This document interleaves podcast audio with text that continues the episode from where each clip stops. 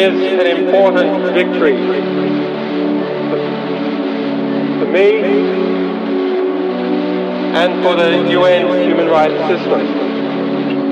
But it by no means erases seven years of detention without charge in prison, under house arrest, and almost five years here in this embassy without sunlight.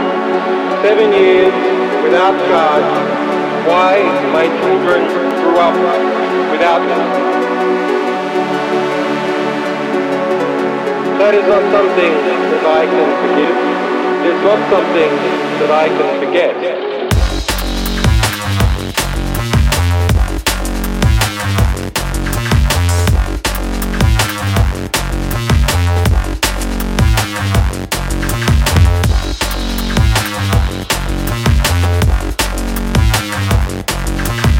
That is not something that I can forgive.